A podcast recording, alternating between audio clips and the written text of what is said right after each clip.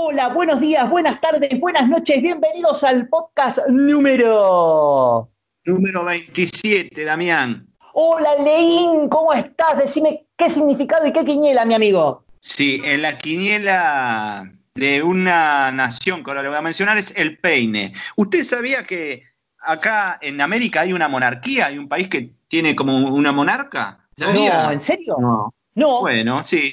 En Centroamérica, en la quiniela de Belice. Eh, usted. es una monarquía constitucional parlamentaria con Isabel II. Figura como monarca Isabel II de Inglaterra, que delegó un gobernador general en Belice. Mire usted, qué cosa. Sí, sí. Y, en- y Belice Sí, tiene quiniela haciendo monarquía, sí, todo. Tiene una quiniela porque está lleno de casinos.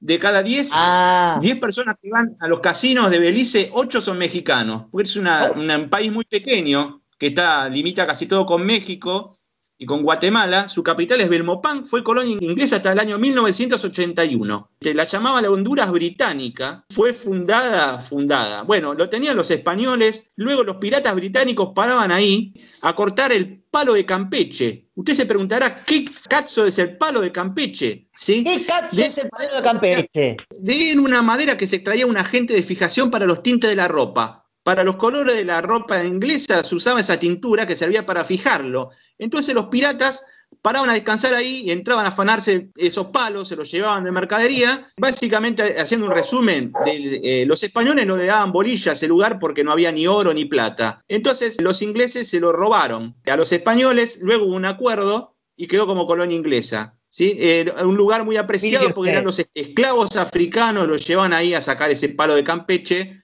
y eran los esclavos que me- mejor trabajaban y eran los más baratos para la corona inglesa, esos esclavos. Así que fíjese ese pequeño lugar, como ahora en el año 81 se independizó, aunque Guatemala lo reclama todo prácticamente. Reclama que eso se lo robaron, que eso era. Es un reclamo un poco extraño, porque era una. él Decía, bueno, si España le cedió eso a Inglaterra, este, hay territorios que no eran de España y bueno, este, quedaron. Así que básicamente, eh, pongámosle como que el peine en esa quiniela es, es este, el 27. ¡Es increíble! Yo te aplaudo.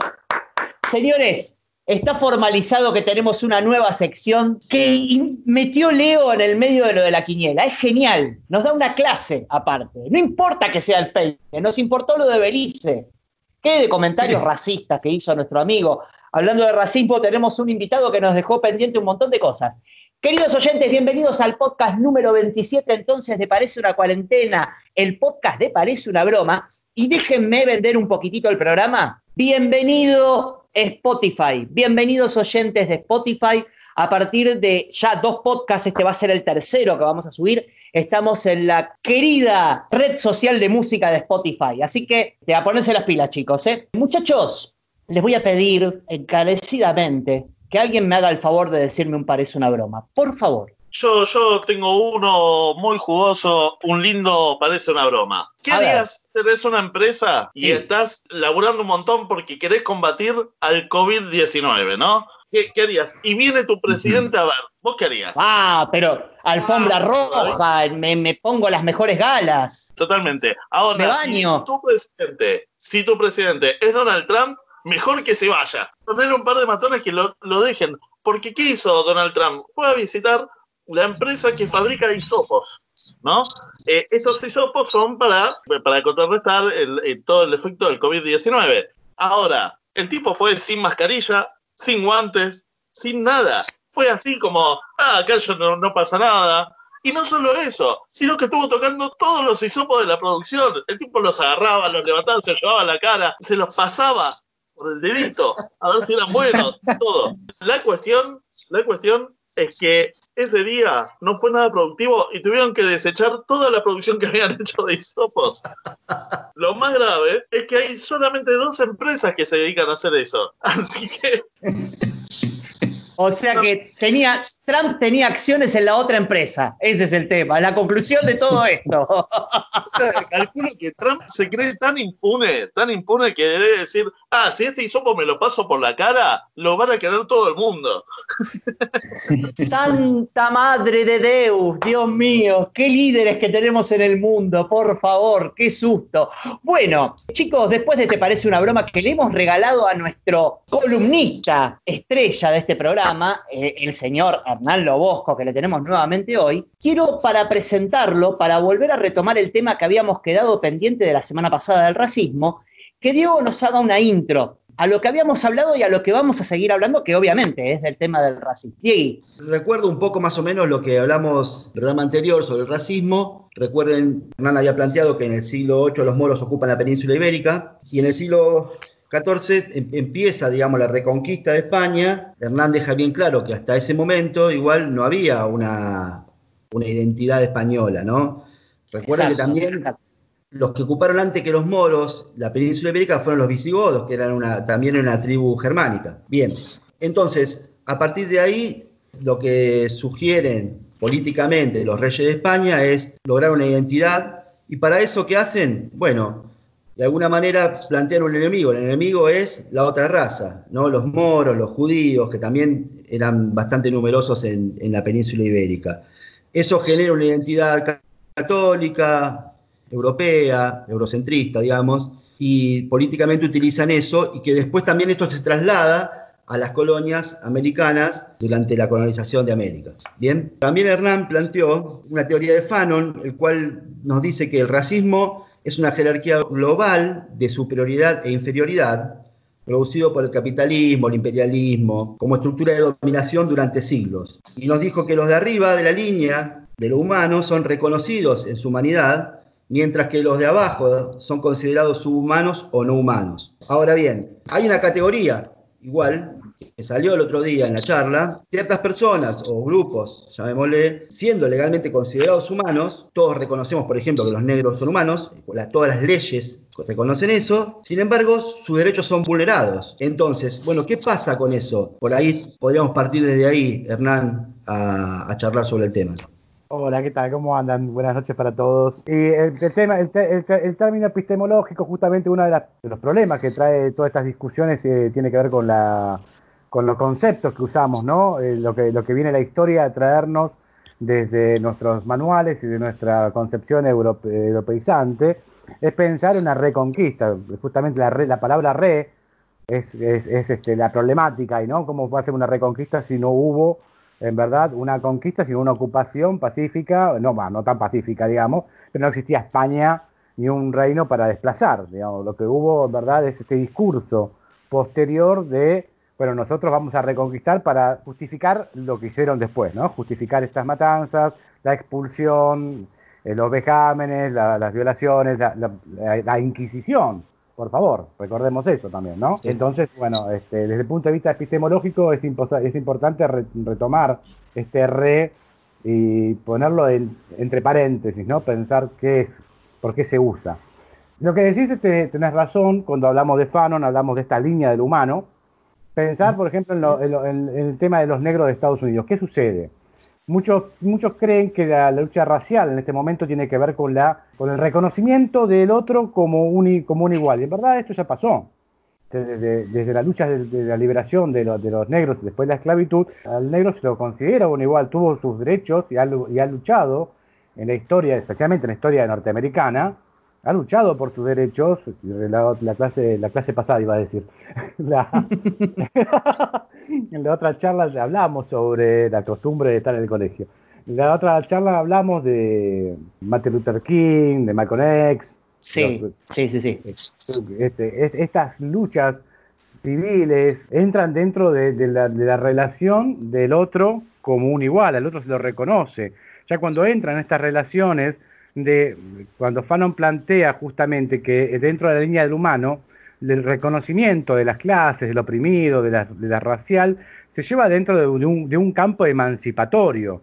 Es decir, el otro está luchando por su emancipación y se lo reconoce como un igual ya dentro de la línea del humano. Distinto fue en el siglo XV o en el siglo XVI, o en la época de la esclavitud cuando se los robaban de África cuando en verdad fue totalmente una, una- un secuestro de personas en África.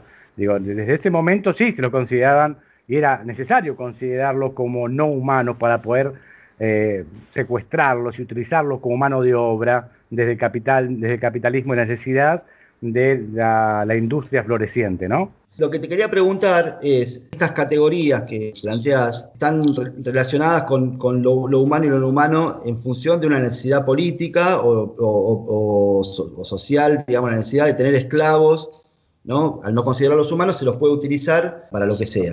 Ahora, hoy, hoy en día, ¿qué necesidad hay de seguir poniendo sobre esa, sobre, bajo esa línea a, las personas? Eso es interesante pensar, porque si, usamos solamente la idea de lo necesario, eh, pensemos que en teoría política lo necesario es una de, las, razones por las cuales se llevan los actos.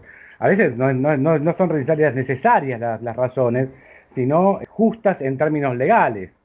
La justicia en, teoría política se, lo- se la, se la supone como reguladora de, la sociedad. Entonces, cuando le- ¿quién regula la sociedad? La sociedad está regulada por eh, un sistema capitalista que directamente pone y separa la línea del humano, no por una cuestión de una necesidad, sino por, un- por una prepoten- prepotencia racista. La prepotencia racista es decir, bueno, nosotros somos los blancos, los dominantes, y tiene que haber un oprimido. Esta es la teoría de- del oprimido latinoamericano, la tenemos desde Freire en adelante, pasando por Dussel y por muchos otros filósofos latinoamericanos, que han eh, retomado la filosofía de Freire pensando siempre en la teoría del oprimido. Hay un oprimido, y por lo tanto hay un opresor. Y hay además un discurso del opresor, que si tomamos la filosofía de Derrida, sabemos que la- toda la teoría de, los discursos que escuchamos están pensados desde, desde- desde un punto eurocentrista y desde un punto del opresor, donde hay un oprimido en todos los discursos. Hernán, te quiero hacer una pregunta. Hacemos permanentemente referencia a Europa, al hombre blanco, como el centro de, de- de- en este caso, de, de- ser el opresor. ¿Tenés registro de que en otros pueblos o en otros imperios haya habido actos de racismo también? Pienso en, la en, en China, por ejemplo, o mismo en África, ¿no? En una discriminación a la inversa, por decirlo de alguna forma, por ponerle un nombre. ¿O esto es netamente europeo y blanco? Eh, a ver, desde el momento que se, que se crea el sistema mundo, el discurso del oprimido es, y del opresor es el discurso de, de- de- Europa. Eh, Europa se pone por sobre el mundo como el, la eje el eje de racionalidad. Esto significa todo el resto no existió, todo el resto no vale la pena, todas las filosofías antiguas no existieron, las filosofías fueron... Piensen los, los primeros actos de, de conquis- de conquista de Europa, es la quema de, de las bibliotecas en todos los lugares. Cuando, cuando van a Córdoba, cuando van a Andalucía, queman todo. Cuando vienen a América, queman todos los códices. No quedan registros de la cultura escrita, porque hay que decir que son inferiores, justamente por este discurso civilizatorio de ellos. Por lo tanto, todo lo que pudo haber pasado antes dentro de los sistemas sociales de oprimidos y opresores no tenía que ver con el racismo, sino que tenía que ver con otras relaciones que son muy distintas a las que plantea el capitalismo. El capitalismo va a plantear una relación, en el sistema mundo se va a globalizar justamente estas relaciones. Lo que pudo haber pasado en África, y no puede haber un racismo primero anterior al- a la conquista, no hay racismo, y sí, sí, obviamente hu- hubieron pueblos oprimidos, pero la, la opresión no tiene que ver con- en el sentido que lo conocemos hoy. Perdón, yo te quiero preguntar porque eh, a mí me, me hace ruido, pero no encuentro la diferencia entre racismo y discriminación hoy. No le encuentro la diferencia a eso. Al racismo, o sea, sí, quiero- a ver si me puedes explicar. eh, ¿Cuál es la diferencia entre racismo y discriminación? Porque las dos sí. apuntan hacia lo mismo. La discriminación es más amplia, uno discrimina por ciertos aspectos. Yo, te- yo puedo discriminar porque sos gordo, porque sos flaco, porque, no Ah. sé, tenés- Eh, claro, la puede ser, por flaco la- puede ser, por gordo no quiero. Pero la, discri- la discriminación, la palabra discriminar es separar, significa separar, separar la paja del trigo. Yo discrimino, es más, cuando pienso discrimino en categorías también. La di- discriminación no es, un- una- no es peyorativa. El término que ahora se utiliza de discriminación como un concepto negativo todo el tiempo, no es así, uno todo el tiempo discrimina. Ahora, discriminar al otro por características del otro es lo que es negativo en nuestras sociedades. A, ¿no? eso te lo, a eso te lo iba a llevar, porque por ejemplo, eh, cuando se dio el caso de mm, Santiago Maldonado, no sé si vos recordarás que se hablaba de los mapuches una tribu que, que lo único que querían era hacer lío, que, o sea, hubo una cierta discriminación, y, y yo pregunto, ¿no? Uno no está tan enterado porque no está en las zonas, no está en la zona donde ellos están, pero no hay cierto racismo ahí. O cuando hablan de los pibes de la villa, o cuando hablan de. de- no, no, es- es- es- eso no es racismo. Por supuesto, que es racismo, por supuesto que es racismo. Pero este, pasa que se lo trata a los pueblos originarios como inferiores a la línea del humano. Por lo tanto, cuando planteamos el sistema mundo y cuando tratamos a Fanon y cómo separa lo que está por sobre la línea humana y lo que está por debajo, por sobre la línea humana hablamos que los temas se regulan a partir de las leyes. Emancipación, liberación. Por debajo, con violencia y con apropiación. Lo que sucede con los pueblos originarios es que se los apropia los bienes, se los apropia las tierras. Este- este- esta es la violencia sistémica tiene que ver con que se los considera infrahumanos o no humanos y no se los reconoce como un otro. Sí, lo que, lo que me parece que te, pas- te pasa Juan Manuel, se empieza como a, a juntar el racismo con la, cuestión de, de las clases sociales, ¿no? Como que las distintas razas han quedado tan subyugadas por la, por la opresión de- del hombre blanco, europeo, etcétera, que al final terminaron siendo los pobres, ¿no? Los pobres del mundo. Los pobres del mundo son los negros, son lo- los pueblos originarios, el- acá el cabecita negra, y al final, de alguna manera, la discriminación que empezó siendo racial, hoy termina siendo una eh, discriminación por pobreza, por, por clase social, etcétera. Canclini es un gran pensador y habla sobre justamente la segregación, especialmente en Argentina, y plantea la segregación de la pobreza mezclado con, unido al tema de, lo racial. Es un tema muy profundo porque Tomás ya Fanon plantea justamente esto. Lo que antes era solamente un problema superficial, un problema de, bueno, superficial, de dos lugares, esto se ve agravado con los mismos problemas de la opresión de clase, de género, de sexualidad. Esto agravado en, una, eh, eh, en, en la línea de, la- de lo no humano, de lo infrahumano, es terrible porque no solamente se lo ve al otro como inferior, sino que además es el inferior y es negro además, o es, eh, o es, un indio, o no tiene civilización, no tiene cultura. Perfecto, chicos. Eh, bueno, a ver, a ver qué les parece esto que les voy a proponer. Eh, Hernán, en, en estas dos partes que hemos dividido el tema del racismo, nos ha puesto como en autos del porqué un poco del racismo, de sus orígenes, del concepto. Ahora, quiero llevarlos a, a nosotros cuatro y a Hernán, cinco en total, a pensar un poco el por qué hoy todavía, eh, más allá de las leyes y los derechos, como bien nos dijo Hernán, poniendo como ejemplo a Estados Unidos, pero trasladándolo a cualquier país del mundo, ¿por qué hoy todavía existe el racismo? ¿Por qué hoy la gente piensa en blanco y negro, por decirlo de alguna forma? Quiero saber sus opiniones, quiero saber si realmente eh, el racismo está más vivo que nunca o realmente es una lucha por, de, clases, por decirlo de alguna forma. Yo creo que el racismo sigue vivo porque es un mecanismo de poder. La raza es un término que es una construcción social. Toda sociedad necesita determinar un otro. Entonces, por eso están los estereotipos, este, los prejuicios, que demarcan todo el tiempo un límite entre nosotros y los, y los otros. Sea, a los otros hay que ponerle todas las características y atributos negativos que pueda haber. Entonces, creo que por eso sigue más vivo que nunca. Eh, las leyes, vos mencionabas las leyes, Damián, eh, por ejemplo, eh, estuve mirando en la BBC y entre de año 2005 hasta ahora hubieron 15.000 muertos por disparo de la policía en Estados Unidos y solamente en estos años 110 oficiales fueron acusados de homicidio, acusados, ¿sí? Pero ¿sabés cuál, cuántos fueron presos de esos? Solamente 35. 35, de los cuales quedaron, eh, luego en sí quedaron, ahora solo presos 3, de 15.000 muertos por disparos de la policía. Y eh, estamos hablando de leyes y estamos hablando de que fueron juzgados y que quizás muchos de los que los jueces, en Estados Unidos los jueces es gente seleccionada por el pueblo, eh, hayan votado que eran absueltos. Por lo cual es algo muy, muy complejo y, y, y, también pensemos que las leyes se fueron escritas, este, siempre son escritas por el que tiene el, digamos, el, el, el poder, el poder, el poder de, de, cada lugar, en cada grupo social.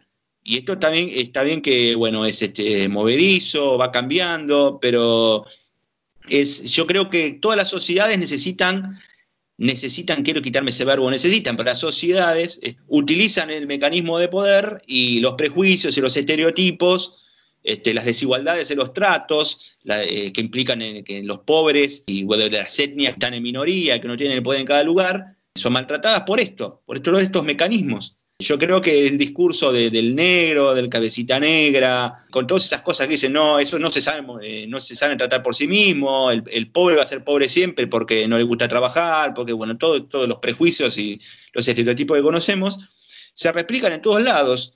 Yo creo que se replican en todas partes y creo que es un mecanismo social eh, que lamentablemente este, sigue vivo. Yo creo que sigue vivo. Hernán. Sí, me gusta lo que, lo que dijo Leo, está muy bien. Eh, hay dos cosas que me gustaría agregar a lo que dijo Leo. Por un lado, cuando en la construcción del otro, algo importante, aunque estos sean prejuicios individuales, que uno lo, puede pensar, bueno, los prejuicios son individuales. Recordemos que el racismo y la separación es institucional. porque por más que sea individual, si no hay una institución que lo avale, no sirve para nada. Eso es importante. Y pensar también, por ejemplo, vos dijiste los, los 15.000 muertos por balas en el mundo se hacen manifestaciones por Floyd, pero nadie habla de los muertos senegaleses de, de todos los días que tratan de llegar a Europa. No hacen manifestaciones por ellos. Ellos no son humanos y Floyd sí era humano. Esta gran separación es lo que hace uno le ponga la carne de gallina y diga, ¿cuál es el sentido? ¿Dónde está lo políticamente correcto? Pareciera, ¿no? Bueno, sí es correcto ponerse a favor de Floyd, obviamente que uno no, no se va a poner en contra. Pero, ¿qué es lo que, lo que pasa en el fondo de todo esto?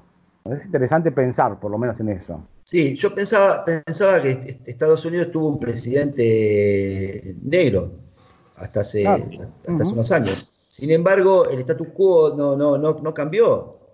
No, no, cambió porque tener un presidente negro cambió la realidad de los negros. O sea, esto eh, de alguna manera certifica lo que decís vos, que las instituciones, que no son negras, siguen funcionando de esa manera y, generan todo este odio racial, etcétera. Totalmente, totalmente. Bueno, sin, duda, perdón, Damián, este, acá, sin más lejos, ¿no? Tuvimos una presidenta mujer y sin embargo la violencia contra la mujer sigue siendo un montón y, el destrato que hay hacia la mujer también es enorme. Y tuvimos una presidenta mujer, ¿no? Perfecto, chicos. Como siempre, eh, la sensación que a mí me queda con este tema particular es que creo que, eh, a partir del racismo se hablen como muchas, muchas aristas para, discutir. Esperemos que de todo esto, de todo esto que está sucediendo, incluida la pandemia, y me acuerdo de la charla del pesimismo, Hernán, mira, eh, yo que suelo tener una mirada más optimista de las cosas, esperemos que salga algo mejor de todo esto. Parece difícil, parece una broma, pero bueno, esperemos que algo mejore. Chicos, ha sido un placer gigante estar con ustedes. Un placer. Y si